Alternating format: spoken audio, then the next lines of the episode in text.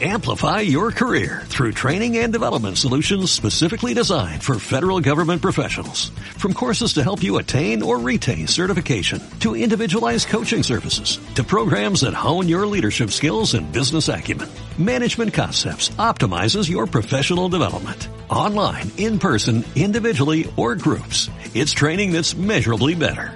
Learn more at managementconcepts.com. That's managementconcepts.com. Dos y media de la madrugada, una menos en las Islas Canarias.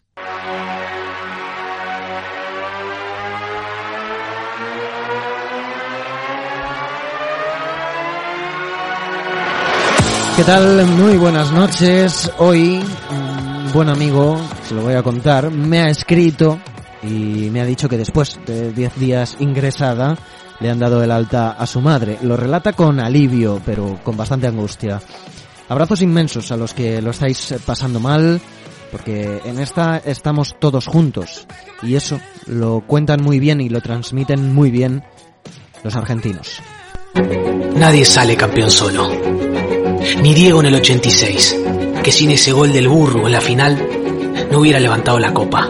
¿O no? Hoy tenemos el partido más difícil de nuestra historia. Y Argentina te necesita para ganar. Por eso, dale bola a los capitanes que ya se pusieron de acuerdo. Respetá la distancia. No salgas a cualquier lado. Que quedas en offside y perjudicas al equipo. ¡Vuélvete a tu casa, pelotudo! Mira toda la gente que te banca afuera. No se amontonen todos arriba. Abran la cancha. Ventilen cada vez que puedan. Porque aunque parezca que el rival no existe, es peligrosísimo a la hora de atacar. Vamos Argentina, este partido lo ganamos jugando en equipo. Porque en este país hay una fuerza que es más fuerte que cualquier pandemia. La de volver a encontrarnos. Adentro de la cancha o en cualquier otro lugar. Qué ganas de vernos, abrazarnos otra vez y vencer a este duro rival. De momento, nos seguimos encontrando en la radio. Soccer City en Radio Marca. Bienvenidos.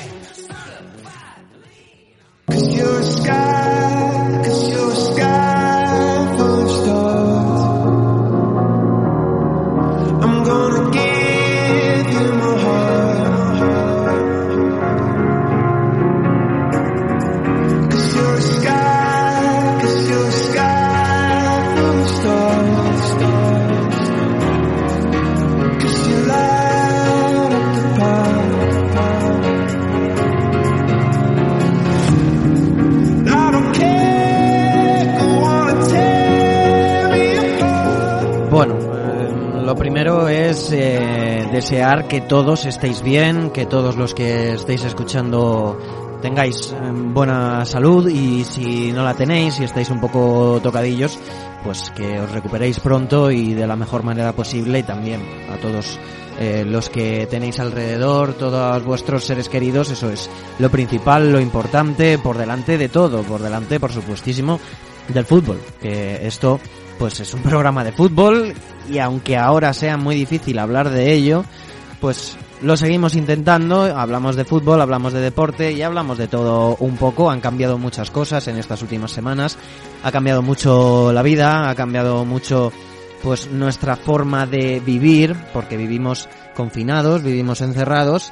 Y una de las cosas que ha cambiado bastante en este programa es la posibilidad de contar habitualmente con Paco Mariscal. Antes no podíamos porque le teníamos trabajando por la noche, pero ahora sí. Paco Mariscal, ¿qué tal? Muy buenas noches.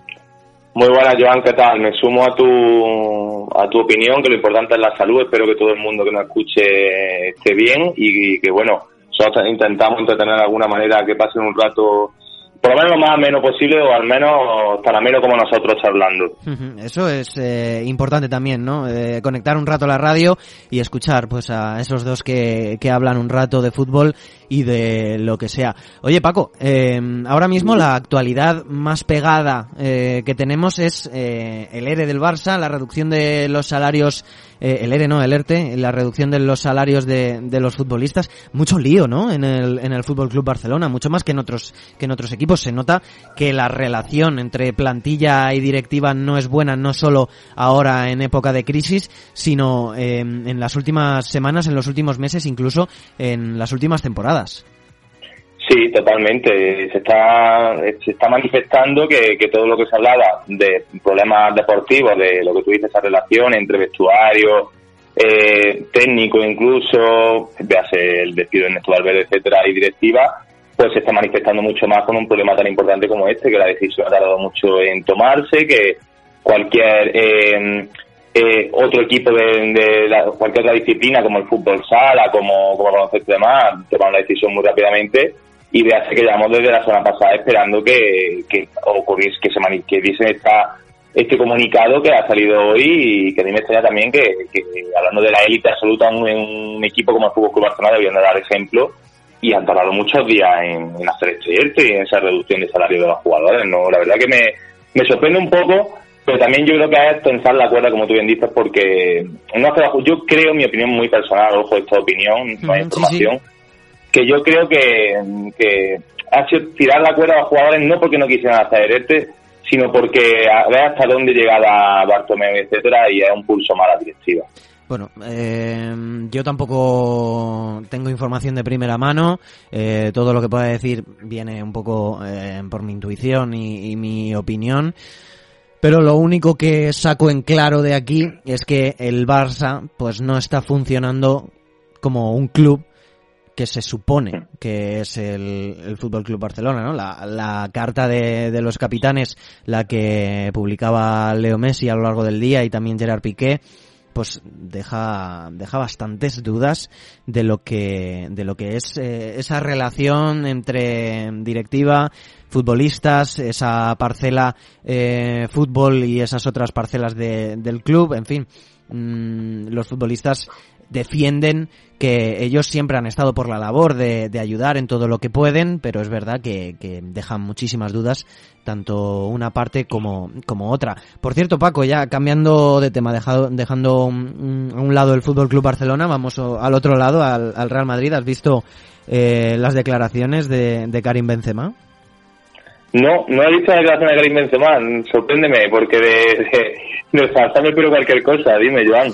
Eh, hacían una comparación entre, no sé si era en un Instagram, eh, en un directo de Instagram, y hacían una comparación entre él y Giroud, le preguntaban ah, y, decía eso, ¿no? Que no compare a un, a un, a un Fórmula 1 con un kart.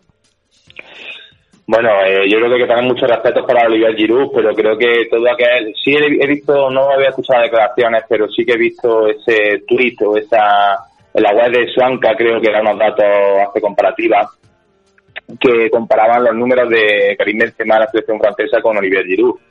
Me parece que me parece que es como eh, analizar un partido a través del resultado, comparar a jugar a través de, las cifras me parece que es muy desacertado y creo que en el 2020 ya es un error. Cuando tenemos al alcance de tanta estadística, tanta cosa.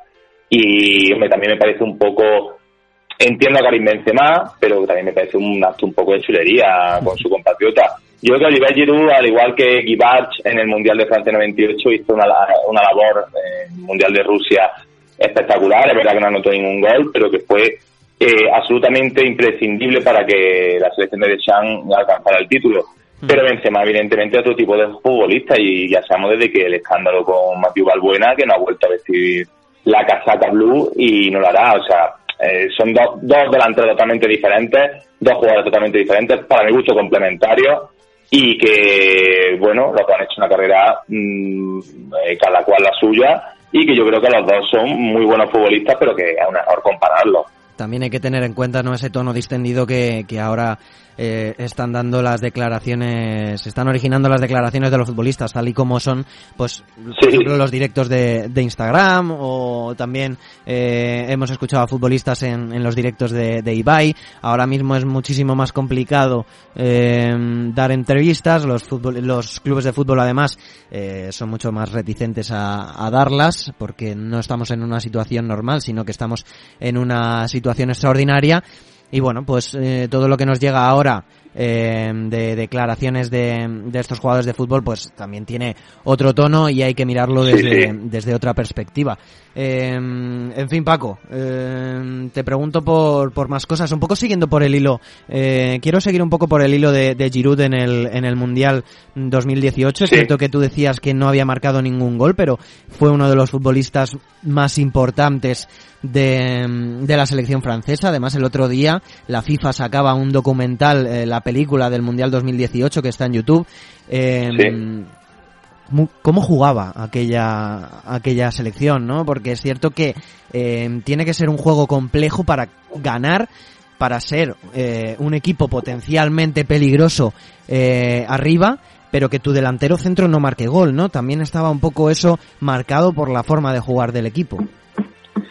Sí, eh, además hay muchas similitudes con la Francia del 98, también fue campeona con la del 2018. Tu delantero centro, como decía antes, Guitach en el 98, Giroud en el 2018, lo que hacían era pues actuar de boya, ¿no? Despistar a los centrales, habilitar muchos espacios, descargar mucho juego directo para los, bueno, en el 28 Cigano, Yorcaes y en el 2018 eh, Mbappé, Griezmann y demás, la gente de segunda línea. Dos Francias muy directas, muy verticales, muy rocosas, eh, con Balán y, y los Matuidi, eh, Pogba, etcétera, en el 2018 y en el, en el 98 hecho haciendo un ejercicio de memoria, que la gente sepa que esto no estaba preparado, me está poniendo a prueba Joan, eh, los de Sailly, Turán, el propio de Jean, que era el cerebro de aquella Francia del 98, Petit, o sea, dos Francias muy parecidas, que, que bueno, que con el ese protagonista que como Giroud que estamos comentando, que efectivamente no notó ningún gol, pero que no lo necesitó, insisto, para ser un, futbolista totalmente esencial en, el planteamiento táctico, porque es un jugador que es muy corpulento, muy alto, con mucha envergadura, que luego no está exento de, tener buenos toques de espalda y buenos apoyos, y eso para los Griezmann, insisto, Mbappé de era oro puro para generarle esa llegada de segunda línea. Eh, bueno, siguiendo un poco por el hilo de conversacional que estamos llevando, Paco, eh, hoy en la portada de, de, Marca salía Camavinga como posible centrocampista eh, posicional del Real Madrid eh, para la próxima temporada. Yo supongo que tú tienes controlado a este futbolista. Sí, eh, es un chico que efectivamente es de los que más, más tackle, no más robos hace en Ligue que es verdad que, que sin balón es bastante inteligente y eh, no, no exime de al suelo, robar pelota y demás, y puede jugar tanto de medio centro o posicionar efectivamente como de interior. Yo creo que eh, como interior, y de hecho se ha visto en su equipo con la llegada de Ensonsi, eh, este pasado mercado invernal, se está soltando un poquito más porque tiene buen juego, puede jugar también por delante de la línea del balón, y entra a cuartos de campo. Vamos a ver porque es muy joven a ver en qué acaba desarrollándose, ¿no? En qué acaba convirtiéndose. Hay muchísimos casos de este tipo que cuando son más jovencitos empiezan quizás como media punta o como interior y luego acaban retrasando, su posición. Me viene a la cabeza eh, mira en Pjanic, por ejemplo, que en el Lyon o la Roma era un media punta y al final se ha convertido en un cerebro eh, de los mejores de, Europa. Vamos a ver, yo no sé si el Real Madrid eh, es verdad que sigue esa línea de de intentar apostar por el talento joven, pero yo creo que el Real Madrid necesita una certeza para, para entiendo, para dar relevo, descanso, para alternar el puesto con Casemiro. Yo, para mí ahora mismo, Camavinga no está hecho o preparado, puede ser que el salto sea enorme, pero bueno, entiendo que entiendo que tengan sus su focos personales porque es un jugadorazo. Es que es muy joven, ¿no? O sea, eh, no tiene ni 18 años. Es, mm, es que, es, es, que en Ligue 1, precisamente la Liga Francesa, siempre suelen salir talentos así de jovencitos, muy que suelen dar un, bueno, un boom, ¿no? Una explosión, una eclosión. Y hay que tener, hay que ir piano piano con ellos. Yo siempre creo que esta gente tan joven, hemos visto casos precisamente en Real Madrid de, jugadores que han llegado jovencísimos y que luego no, no han soportado la presión, o no tan jóvenes. Mira, pensando un poco, haciendo memoria un poco sobre el puesto de, de, de medio centro, recuerdo cuando Real Madrid fichó a, a Ramendi, que venía de hacer un grandísimo sub-21, europeo sub-21, con la Real Sociedad una gran temporada. Y fíjate, no, no salió de España, ¿no? De San Sebastián a Madrid, y sin embargo nunca llegó a cuajar. Así que yo creo que, primero, eh, ha un puesto con mucha responsabilidad, en el cual desde que se fue Xavi Alonso hasta que Casemiro encajó bien, ha costado mucho trabajo. Y segundo, mm, que ya te digo que es que lo que tú dices, que es que es jovencísimo Camavinga, así que que insisto que entiendo que, que se hayan fijado en él, las jugadores evidentemente, pero que yo creo que ahora mismo el Madrid necesita un perfil de jugador más hecho para ese puesto. Bueno, de momento pues eh, queda mucho para tener algo más certero sobre el fichaje de este futbolista que recordemos es centrocampista del Rennes y tiene 17 años, juega en, la Liga y por supuesto seguiremos eh, siguiéndole de cerca. Estoy viendo también, Paco, otra noticia del, del, diario Marca que dice que ha salido un informe del Real Madrid de hace unos años del que hablaba del fichaje de Gravesen. Y, decía que, que, lo mejor era cómo, cómo sacaba de banda. ¿Tú te acuerdas de este futbolista? Perfectamente. Yo, ¿Qué te parecía? Bueno, eh, no me parecía tan mal futbolista, ojo, como la gente los memes y después el círculo que se ha hecho, la areola que se ha hecho alrededor del, del danés, ¿sabes? Por su forma de ser, su carácter y demás, que sabemos cómo, cómo era. Pero bueno, era un medio centro que, bueno, eh, típico medio centro de finales de los 90, principios del milenio, muy, muy combativo, muy, muy aguerrido, ¿no? Con mucho carácter, demasiado carácter, cierto, que bueno, que para la Premier en aquel momento, como estaba por ejemplo Roy King, de ese perfil de jugador, era perfecto, pero claro, el Real Madrid, un Real Madrid un poco eh, convulso, ¿no? Porque, por ejemplo, por aquella época también se fichó a Pablo García, al uruguayo, al Charrúa. También para el medio centro, que venía de Osasuna, no cuajó. El mismo año se fichó a Diogo, el lateral derecho también Charrúa, tampoco cuajó. Luego se fue al Zaragoza allí sí tuvo alguna buena temporada. Sí. O sea, mm, Gravesen, no, insisto, no me parece tan mal futbolista como se, se ha vendido, pero es verdad que, bueno, para el nivel del Real Madrid, evidentemente no. No, no, ya, claro. Yo eh, sí que le recuerdo y por supuesto pues todos eh, yo creo que una, una mayoría de gente eh, pues acordará de cuando le viene el nombre de Gravesen pues acordará del vídeo de la Gravesiña evidentemente. Eh, claro. creo, pues, con Pablo Ibáñez aquella, aquella, famosa conversación con Pablo Ibáñez de, del central del Atlético de Madrid en aquel momento en mm. fin muchas cosas de, de Gravesen y, la mayoría pues un poco normales, ¿no? ¿Podrías decir que, el centrocampista danés es eh, un fichaje random o era un fichaje random? Sí, un poco sí, porque Real Madrid no ponía su ojo en aquel momento en jugar la Premier League, que de perfil. Ya te digo que era una línea deportiva un tanto, si no me equivoco, creo que fue el 2005, estaba López Caro por aquel entonces, fue justo cuando Florentino Pérez se marchó, la primera época hasta que llegó Ramón Calderón, que ya con Pellas Millatoví en la dirección deportiva sí se firmó un poquito mejor. Pero sí, yo sí diría que un fichaje random de la historia de Real Madrid, como por ejemplo, te digo otro, eh, que todo el mundo recordará, el extremo derecho, que venía del West Ham, que, que evidentemente ese sí que no tenía el nivel mínimo exigible para la élite total como es el Real Madrid. Pues si te parece, hablamos un poco de, de estos fichajes random que, que nos ha dado el fútbol y que, y que bueno, pues eh, tampoco todo va a ser eh, un acierto, ¿no? De, de una, de, una directiva o no todo va a ser lo normal. Siempre se tiene que salir un poco algo de, de la línea. Hablábamos de, de Gravesen, eh, comentabas Diogo. ¿Qué más recuerdas en este aspecto o recientemente o de, o de otras épocas? Bueno, mira, yo mm, ya cumplí 33 años, o sea, ya he visto alguna cosa rara cuando había menos, encima menos, menos proyección económica. Mira, yo recuerdo, por ejemplo, en, después del Mundial de 2002 en el que Corea hizo un, bueno, recordamos aquella Corea famosa, la, la, Real Sociedad firmó a Lee Chun-soo, un extremo coreano que hizo un grandísimo Mundial y que evidentemente no cuajó, tuvo muchos minutos y luego fue cedido al Numancia. Recuerdo también a Zanimir Boban, que fichó por el Celta de Vigo, que Boban, ojo, Boban era sido de los mejores jugadores croatas.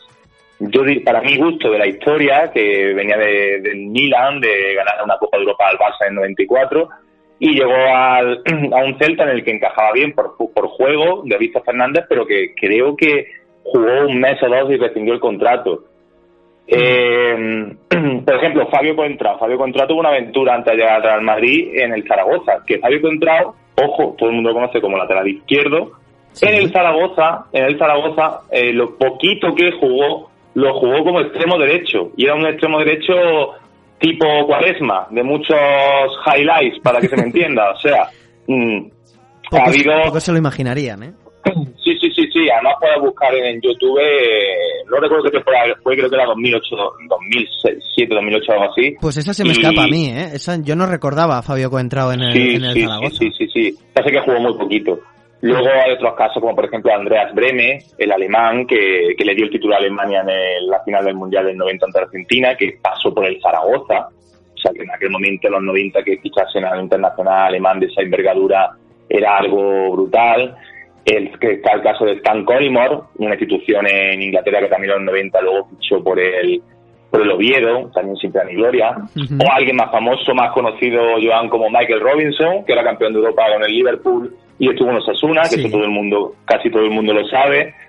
Y bueno, por ir acabando, te voy a poner un ejemplo muy cercano para ti, por hacerte un guiño, que es David Trezeguet o Royston Drenthe en, eh, en tu querido Hércules. O sea, mm, Ese era un equipo Mm. plagado de, de futbolistas eh, y, Random. de, y de estos fichajes, sí, eso está claro. También, por ejemplo, un, e- tenemos... un equipo de culto. Sí, sí, por supuesto. Eh, también con, con Esteban Vigo en el, eh, en el banquillo. Eh, Sí, sí, sí. Por ejemplo, también tenemos el, el ca- casos en el Fútbol Club Barcelona, porque hemos hablado de, Sí, de bueno. varios futbolistas en el, en el Real Madrid. Por ejemplo, el caso de Chigrinsky, ¿no? Que es bastante sonado y que Sí. a la gente también le ha dado por hablar mucho y recordar mucho a Chigrinsky como Y, y ojo, uno de los y ojo, fracasos. Joan, un fracaso absoluto, pero un pedazo de futbolista, te lo digo, te lo digo convencido, aunque me habla mucha gente que se ría de mí.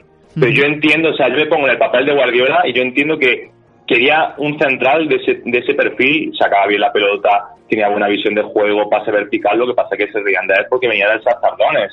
Pero, mm, ¿cuántos jugadores han salido de Sartardones y han, y han encajado bien en grandes ligas mm, europeas? Muchos. Ujú. Pasa que es verdad que la gente y, y por Chigrinsky también recuerdo en el Barcelona a Santi Ezquerro que Sí. la rompió en el Athletic Club de Bilbao Ujú. hizo muy buenas temporadas en San Mamés y luego bueno ser atacante ser extremo de- del Fútbol Club Barcelona pues es difícil y también bueno bajo mi punto de vista quizás no al nivel de Chigrinsky pero también fue un poquito de fracaso.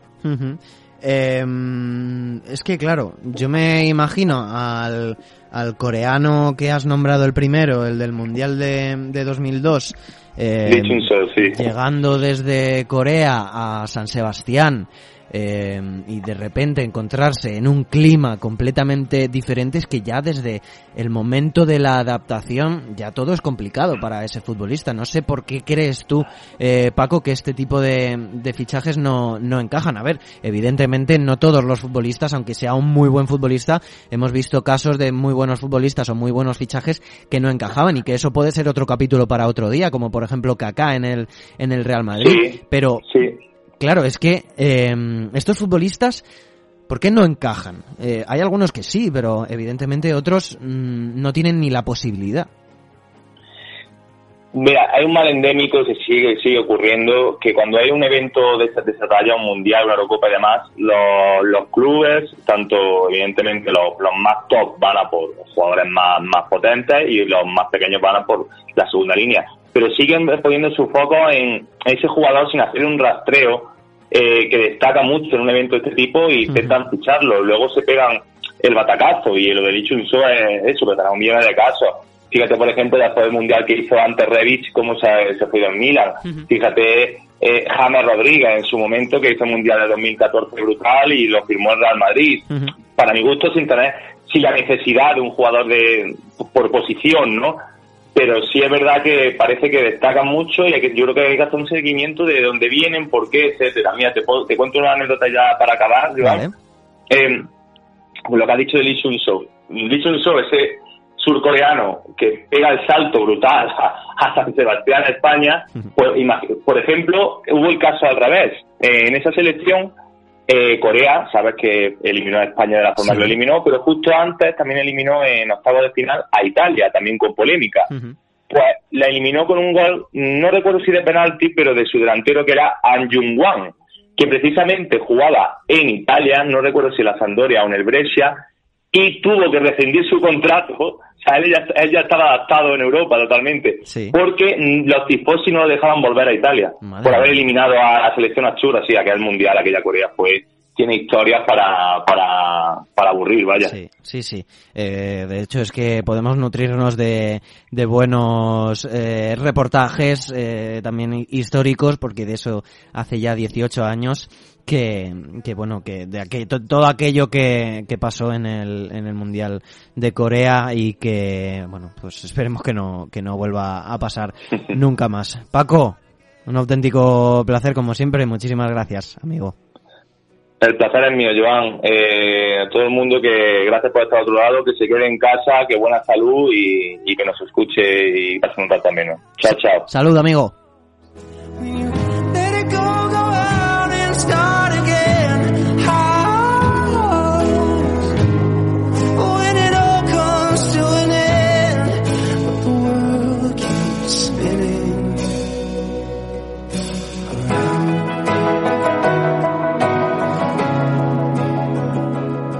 Ya lo saben y les repito siempre, bueno, pues la radio nunca se apaga y no se va a apagar nunca, pase lo que pase. Y nosotros vamos a seguir aquí. Y mañana a la misma hora y en la misma sintonía. Adiós.